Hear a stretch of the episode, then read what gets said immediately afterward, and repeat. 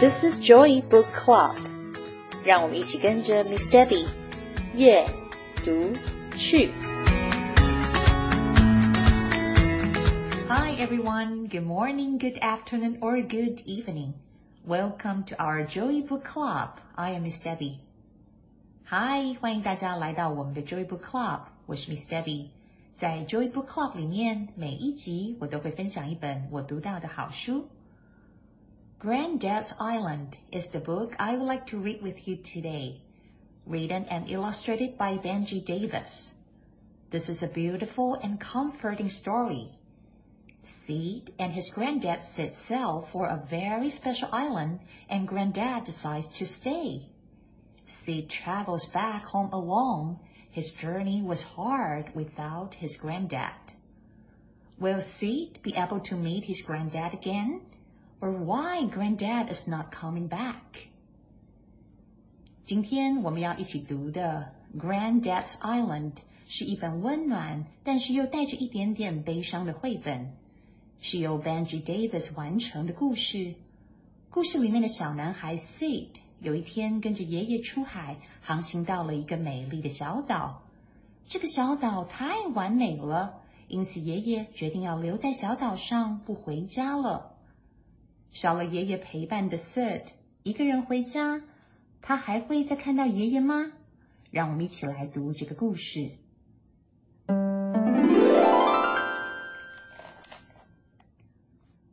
At the bottom of C's backyard, through the gate and past the tree, was Granddad's house. There was a key under a flower pot, and C could let himself in any time he liked. 在 C 家后院的最深处，只要穿过了围篱跟树丛，就是爷爷的家。爷爷家的钥匙被藏在了大花盆的下面。C 拿了钥匙，他就可以随时进出爷爷家的大门。One day, C stopped by to see Granddad, but he wasn't in any of the usual places. Then, just as he was about to leave, Syd heard Grandad calling. Ah, there you are, said Grandad.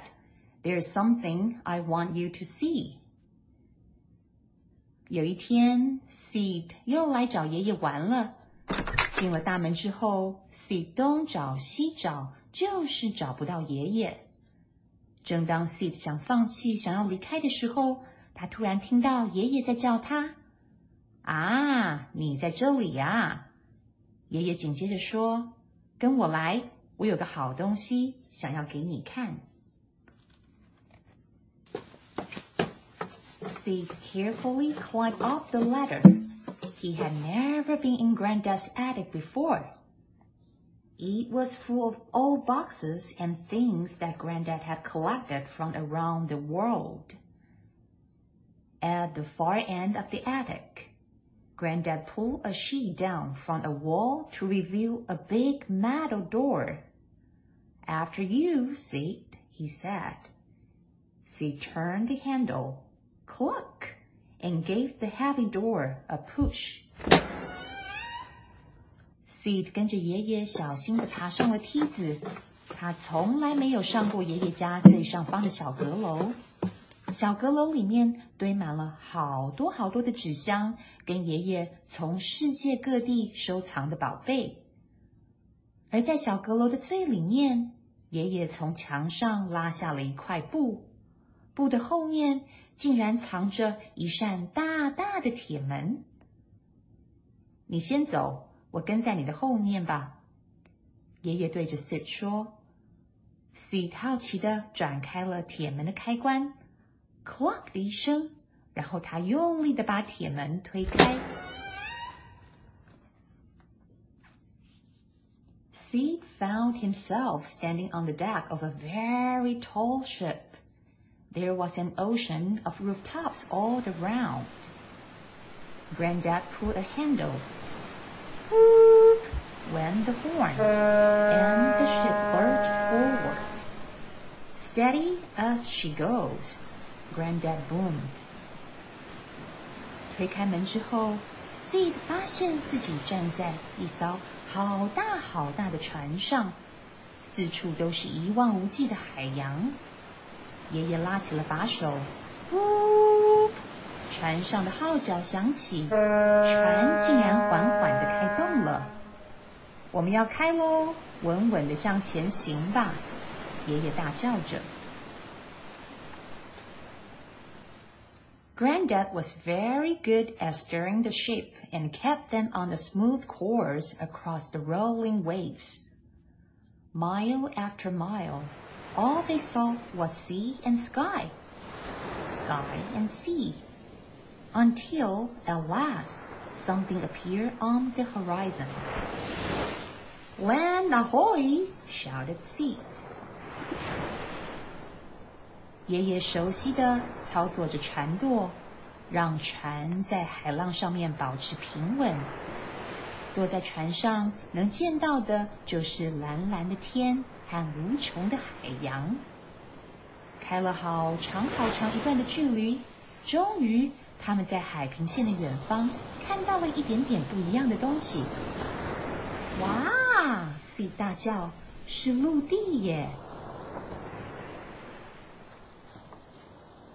they dropped the ship's anchor and made their way to the shore.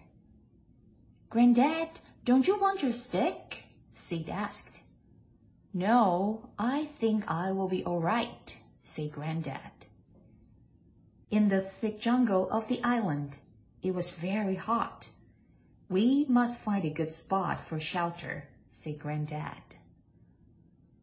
他们将船锚抛下，停靠在海岸边。下船的时候，Sid 问爷爷：“爷爷，你需要你的拐杖吗？”爷爷说：“不用，我没问题的。”祖孙两个人走在这座岛上的丛林当中，天气非常的炎热。爷爷说：“我们赶紧找一个有树荫可以休息的地方吧。” At the top of the island. where a cool breeze blew through the trees, they found an old shack. There was a lot to do, but with a little help, they soon had the place shipshape. 在这座岛的至高处，微风凉凉的吹来。Sid 跟爷爷找到了一个老旧的小屋子，小屋子需要整理一下，而在他们彼此的帮忙之下， 祖孙两个人一下就搞定了。They explore the island high and low. At every turn, they saw new wonders. 两个人一起在小岛上面探险着，左转右看。神奇的是啊，在每一个转弯处，他们都可以看得到新的，让他们感到惊喜的事物。It was the most perfect place. Syd wished they could stay forever. But he knew that it would soon be time for them to leave. Syd, there's something I've been meaning to tell you, said Granddad. You see, I'm thinking of staying. Oh, said Sid, but won't you 王位这个地方实在太完美了。Seed 暗自希望他们可以永远留在这里，但是 Seed 心里知道，他们可能很快就要离开了。有一天，爷爷对 Seed 说：“Seed，有一件事情爷爷一直想要跟你说，你猜到了吗？爷爷想要留在这里，但是爷爷。”你一个人在这里，你不会孤单吗？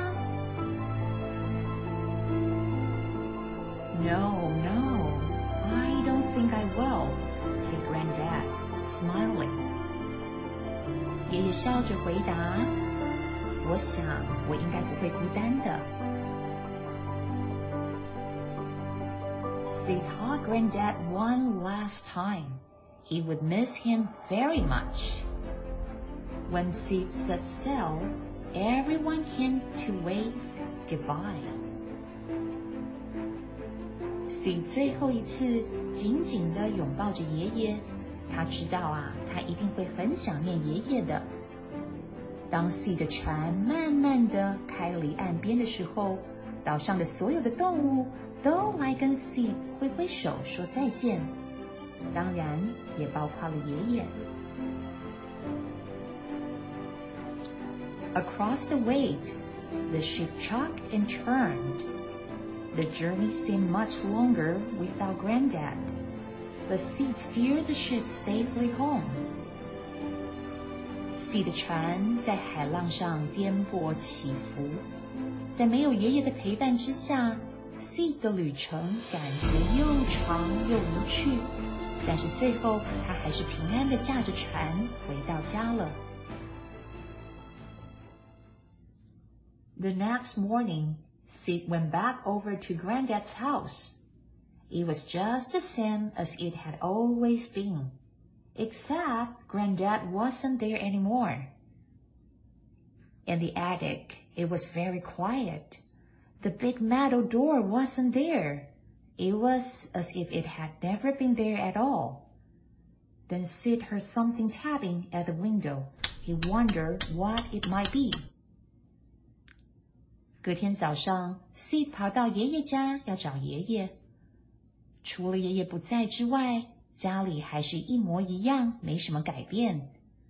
Seed 顺着梯子爬到了阁楼，阁楼里面一片寂静，而奇怪的是，原本在墙上的那扇大铁门竟然消失不见了，就好像它从来不存在似的。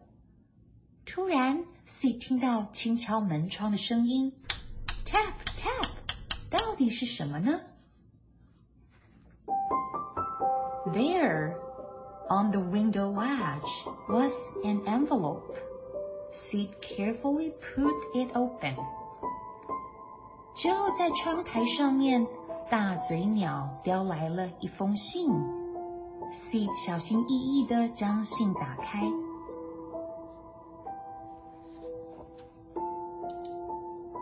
信里面只有一张图片，上面是红毛猩猩、大乌龟、两只鹦鹉，还有 C 最想念的爷爷。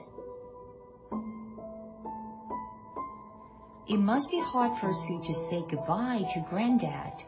Even Granddad travels far away and might never come back. He knows that his granddad will always be with him in his heart and in his imagination. 要跟我们心爱的家人说再见，是不是一件很伤心的事情？虽然爷爷离开了，C 可能再也看不到爷爷，但是 C 知道，他跟爷爷在心里面永远都会留一个位置给彼此。想念对方的时候。看看天空，望望大海，把手放在心上，跟对方说说话，或许就会好过一点。希望你们喜欢这个让 Miss Debbie 很感动的故事，《Granddad's Island》。